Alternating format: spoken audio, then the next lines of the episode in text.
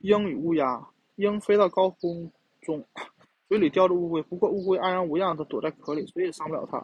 乌鸦飞过鹰身旁的时候，瞥见了这一幕，于是对它说道：“好吧，你用爪子抓住了这可口的战利品，可是它的分量很足，会消耗你的体力，你奈何不了它，除非让我来教你怎么对付它。”鹰答应跟他分享乌龟，于是乌鸦给出了他的建议，飞向空中，然后把乌龟扔下来，让龟壳掉在岩石上。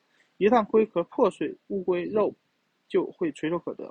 老鹰觉得乌鸦的建议很明智，便照他所说的做了。事事完事之后，他慷慨地同这位老师分享了乌龟肉。可见，就算乌龟天生有保护的龟壳的保护，也敌不过鹰和乌鸦，它死得很真惨。